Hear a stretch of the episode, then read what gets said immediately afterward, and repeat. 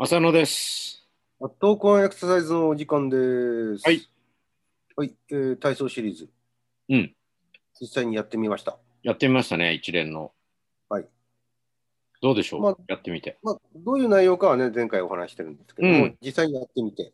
まず最初の、えっ、と、深呼吸。うえん。ーえーまあ、あのー、4秒、えー吸ってあー、8秒吐くみたいな感じですけども、思いのほかちょっと急いで、えー吸って吐いちゃった感じがありましたね。もうちょっと、うんあの、間を取ってもいいのかな。うあんと、。どのぐらいやってるのかはちょっとピンとこなかったですね。まあ、回数はね、まだね、厳密には決めてないですけど。うん。で、その次ですね、今度、まあ、いきなり急きつくなるんですけど、ここかうん。ら。ランジに入りますね。はい。ランジに入って、えー回転するんですけども、これも回数がどちょっとどこまでやっていいのかわかんないんで、とりあえず、えー何個、3つやったのかな、4つやったのかな、片っぽ。うえん。ーわりかし頑張ってやったんですよね。で、これもやっぱりこの姿勢がいきなりこう、トップギアに入るぐらいきつくて。うん。うん、あのまああー負荷量の大きな運動ですね。ただ、改善してる印象っていうんですか、そこはすごく意識づけられていいなっていう印象を受けまああ。す。うん、で、えっ、と、やっぱりそのだ出してる足側の方にねじると、しっかりとこう、えー骨盤が安定するんで、あの胸椎、あの脊柱回しやすいというのがありますね。うん。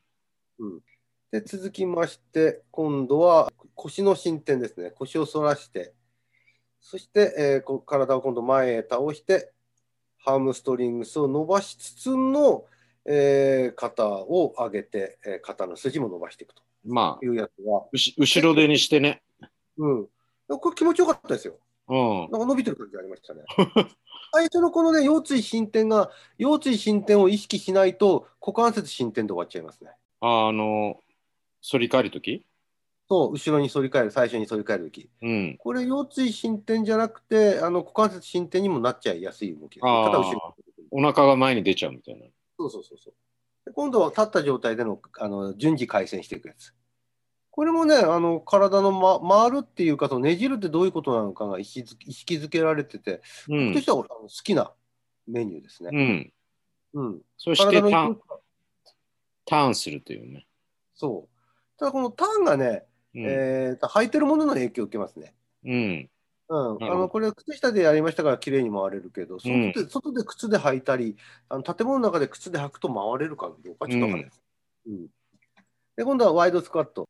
ずーっと下がってって、そこから両足に手を乗せて、体を支えながら、えー上半身ひねっていくと。一郎の,、あの体の回旋ですね。うん。これも、このあのワイドスクワットで止まってる姿勢がやっぱりきついですね。はうん、まあそこは狙いなんですけれども。い。うん。最初のあのランジ同様、ちょっとあの静止的な筋活動は、やっぱりきつさを感じますね。うん。ただ、あの体のやっぱりねじれ、ここでも使ってるんだなっていう、そういった印象は受けます。この後のこのね、片っぽ足伸ばして、開脚して、開脚して 体あの体側するのは、これがね、もう足が応えてて、これは辛いよね。うん、その前段でやってるスクワットの影響、ワイドスクワットの影響を受けてるんで、うん。これね、1回ぐらいしかできなかったです、う最後。ん。うん、きつくて。で、前半ここで終わりますよね、確か。うん。で、後半今度ステップに入ってきますね。これは軽やかでいいんですけども、どっちの足からどうやればいいのかっていうのを悩みました。まあね、それね。で、これ真ん中に戻ってくる必要があるんで、横にみあの動いあの3回動いていって真ん中に戻るというやり方を取りました。そしてボックス。そうですね。どうですかこれ、練習の成果出てますかねうーん、まあ、相変わらずタンデムが下手な感じですね。で、これジャンプ系ですね。はい。ジャンプ系やっぱりあのいいですね。体を使ってる印象があって。うん。あのでこれにどんどんいろんな手足を動かして手足をね、少し混ぜてみて。まあ、この辺も細かくはね、また決めていかなきゃならないですけど。やっぱりここで呼吸が上がる感じがしますね、ジャンうプ。ん。うんでこれ前もね後、。こうきついです。うん。静止系とは違う、そのまあ、体があった熱くなるいあのきつさですけどね。うん。方向も結構難しいですかね、これ。難しいです。あのそうん前後だけならまだしも、やっぱり斜めが結構大変ですね。うん。これ、同じ方向に2回やってあのジャンプしたんですけども、こう反対方向にそれぞれ動くと、もっと難しくなっちゃう。ちょっとあれだね、前に行くときは、体がちょっと、体もハスになっちゃう感じだね。うん、体は正面にしたいとこですけどね。で、これが片足上げて、ひねり。ひねり。これも支えてられないんですよね。。倒れそうになりますけどね そうそうそう。片足でひねるとやっぱり難しいですね。うん。うん。だからちょっとはその、ゆっくりやらずに、少し勢いつけてやりました。うん。ゆっくりやるともう立ってられない感じですね。あうん。あ。でもあんまり勢いづくと、またそれで倒れそうになるね。うん。で最後、大回りですね、体を大きく。全身をまあ、これはよくラジオ体操でやってるやつなんで、そうですね。あんまり違和感ないですけど。これはやっときたいなとも思いますけどね。うん。で、最後、これちょっとね、あバリエー深ショ呼ン、吸最初とバリエーション変えたんですよね。ああ。よくこう胸が広がるような吸気と、よく胸が沈むような呼吸と、っていうああバリエーションにしてみました。ちょっとでかく、デフォルメしてやってもらいました。そうですね。うん。全体を通してねじりはやっぱり引き付けられてるのと、前半のあの静止系の動きがかなり答える。なるほど。うん、ピークはで後半のまあ、2つ設けたつもりだったんですけど、そうですね、二層性で、静止性のきつさと跳躍系のきつさみたいな感じ、うん。楽しい感じがします。感じ取れましたかね。うん、あの違いは出たと思いますよ。なるほど同。じきつさでも。じゃあこれ、まあ、前半として、まあ、今度つなぎとかねそういう話を後半にはい持っていきたいと思います。わかりました。よろしくお願いします。はい、傷の、傷の、ズレズレ草、ズレインモーション、インモーション、インモーション。はいどうも。どうも。えっ、と、私のコーナー、えー、傷のズレズレ草、インモーションですが、うん、あの、スクワットシリーズずっと喋ってますけども、で今回、体の傾き、体幹ですね。体幹のこのあの傾き具合、まあ、屈曲角。これによって、その、おしあの、下肢の筋活動に違いが起きるのかっていうのは研究を紹介します。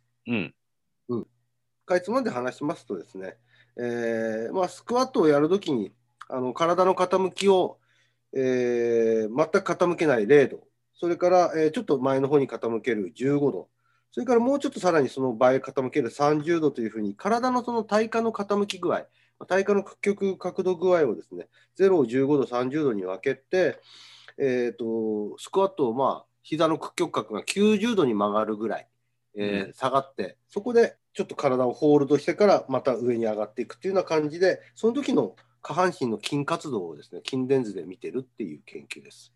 これは幅とかは足の向きとかは一応ですね、足幅は肩幅ですね。肩幅肩幅でやってます。左右のあの肩峰の距離ですね。足の向きは特に足の向きは自然の方、自然に向く感じかな。そう足の向きの規定は書かれてないですね。うんうん。おあと腕をですね、あの胸の前で組んで、こう重りはこれ、この人たち、この研究では重りは持ってません。はいうん。っていう形で、まあ、あの体幹の角度はですね、要するに体幹のあの横のラインをあの角度計で片っぽから体の横側と、それから地面との角度で見てますね。うんうん、で、まあ、それで、あの練習して0度になるように、15度になるように、30度になるようにって、きちんと、まあ、そこを練習して、動きは規定して、えースクワットを行って、その時地の面と垂直に対して0度そうそ15う度そうですよねうん、そうですね。地面垂直に対する0度はだから突っ立った状態。はいえーで、15度ちょっと傾き、30度大きく傾きっていう感じですね。うんうん、そう、垂直、地面と垂直ラインからの角度ですね。はでこれで、あのーどこの筋電を見てるかっていうと、まあ、大腿四頭筋、それから大臀筋、えーそれから脊柱起立筋、大腿二頭筋、い、うんまあ、こういうお尻の筋肉と太ももの表側、裏側の筋肉と背筋、ここの筋電を見てます。はいで結果なんですが、まあ、体のこう傾き具合を傾けていけばいくほど、お尻の筋肉、大臀筋と、それからハムストリングスと言われている、えー大腿裏側の筋肉、えー大腿二頭筋、この筋活動は優位に、えー体の傾きをかたあの多くしていくと、高くしていくと、あの筋活動は高くなると。うんまあ、うん想像しやすいっちゃ想像しやすいですけど、うん体前に傾いた分、まあ、股関節も屈曲位になるんで、それでこう下がって上がる瞬間で一番大きな筋活を示すという形になっているようです。で、脊柱起立筋、これはですね、あのーまあ、これも似たように体の傾きを前へ傾けていくほど筋活動は高くなる傾向にあるっていう結果になってますね。うん。これ、有意差は出てない傾向差ですね。でもう一つは、えー、と大腿四頭筋は、えー逆にこう体が起き上がってくると、0度の方に近づいてくると、まあ、筋活動は高まる傾向にある。これも有意差は出てない傾向差ですね。うん。まあ、ちなみに、あのー被験者は20人の健常者です。で、十分にスクワットトレーニングを普段からやっている人たちという形でやってますね。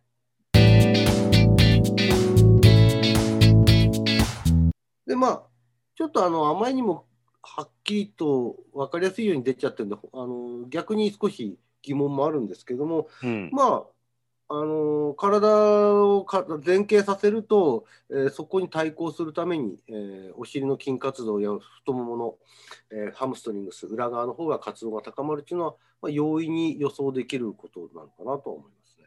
うん。で前回のそのどこで重りをこう持ってやるかっていうところにちょっとやっぱり関わってくるのは結局その重りを背中で持つとか、えー胸の前で持つとかっていうこと以上にそれを持った時にどういうふうに体がこうえー傾いたりだとかどういう格好になってるのかっていうことの方が重要なのかなと。うん。だからそのそこら辺をうまくあの規定しないでやると重りの持ってる場所が後ろだから必ずしも背中側の方にあるから必ずしも大力がお尻の、えー筋活動が高まるっていう結果に必ずしもなるわけではないのかなという印象を受けますね。膝の伸展をさせる筋肉の違いっていうのは特になかったんですか体を起こした時と前傾と。うんと傾向差はあるらしいんですけど体が起きてくるに従って膝の伸展大腿四頭筋の方は少し高くなる傾向はあると。傾向程度だったってことですね。そうですね。だけど、優位な、統計学的な優位さとしては出なかったということです。うん統計学的優位さと出たのは、お尻側の筋肉とハムストリングスですね。うん。結構、その大腿四頭筋中、太ももの表側の筋肉、意外に他のけいろんなあの条件を加味した研究でも、あまりはっきりと出ないことありますね。あの違いが出ないってことですよね。そうそうそう。活動は結構してるってことですよね。活動はしてるんだけど、うん。高止まりしちゃってるのかもしれない。その、うん。ちょっと変えたぐらいで、その高い活動がすごく変化するっていうほどにはならない。うんそ。ういう感じもしますね。だから常時こう使われてるのかもしれない。何やっても。うん。うん、で一方、お尻の筋肉っていうのは比較的その条件を変えることで変化が違いが出やすい印象も受けてますね。うん。他のいろんな研究をちょっと見比べてみると。うん。そう考えると、スクワットってやっぱりあの股関節の筋活動にかなりやり方によって違いを起こしたり、まあ、股関節の筋活動がキーワードなのかなっていうような感じで。まあ、一貫してそういう感じですよね。うん、そこをどう意識づけるかが、スクワットのやり方につながってくるのかなっていう印象ですね。うん。だからこう、重りを持ってどうのこうのっていう話をしてましたけど、うん。重りを持たないでこうスクワットするときって、手の位置どうするかで、時々悩むことないですか、ああ、両腕の位置。そうですね。あのブランとしてる場合もあるでしょうけど、ちょっと意識的に頭の後ろ側に手組んだりだとか、うん。あるいは胸の前側に手前組むっ側で組んだりね。ていうことをやったりするじゃないですか。うん。では、あのー負荷量のそのバーベルの研究から言うと、前側で組めば大体四頭筋の方が働くことを意識づけるのか、あるいは頭の後ろ側で組むと、えー大あの股関節心筋群の方の活動が意識づけられるのかっていう気にもなるんですけど、そのやっぱり組み方だとか手の置き場所をしっかりと意識しないと、その違いをはっきりさせられないのかなっていう気もしてきましたね。まあ逆に言うと、その手の位置はあんまり関係なくて、体幹を曲げるか曲げないかっていうとこですよね。そう。だからその、その時に何かこう、意識づけの一つとして手を頭に乗せて、まあ、体前に傾けるっていうイメージと。手を前の方にし組んで、ちょっとあの前方の方に腕を出しつつ、しっかり体を起こしていくという意識づけと。うん。だから手を何か使うっていうなら、使ったからどうのこうのっていうよりも、その時どういう体の意識意識づけなのかっていうきっかけにしか過ぎないのかなっていう気うにもなってんきま、まあ手を水平に前に出しちゃうと少し重心の位置は変わるので、人によってはそれは、そのやり方は実はどうなのかなって言っている意見の人もいるので、うん、まあ、前側だろうと後ろ側だろうとこう一定の位置にあまり手をこう関関与させずにやるのが一番いいんじゃないかなって気がしますけどね。うん、うん、だからよくあの、えー、とトレーニングの絵面では手の位置にこだわったり手の位置をこうしてとかっていう説明文も載ってるもんです、それはそんなに影響しないのかなっていう、まあに右的っていうかね。うんまあ、あとはその体の体幹の位置か位置関係を手でなんか認識するっていうか意識づけしてるっていう意味合いにしかないのかなっていう気がしましたね、今回のその負荷量の位置だとかその体幹の傾き具合っていうのと筋活動っていう絡みではちょっとそういう、えー今言ったようなあの体の使い方をどう意識するかで変わってくるんだなっていうところにつながってきたなっていうふうに思ってます。うん、まあ、これが今回、はい私のコーナーのお話でした。終はい、わりです。はい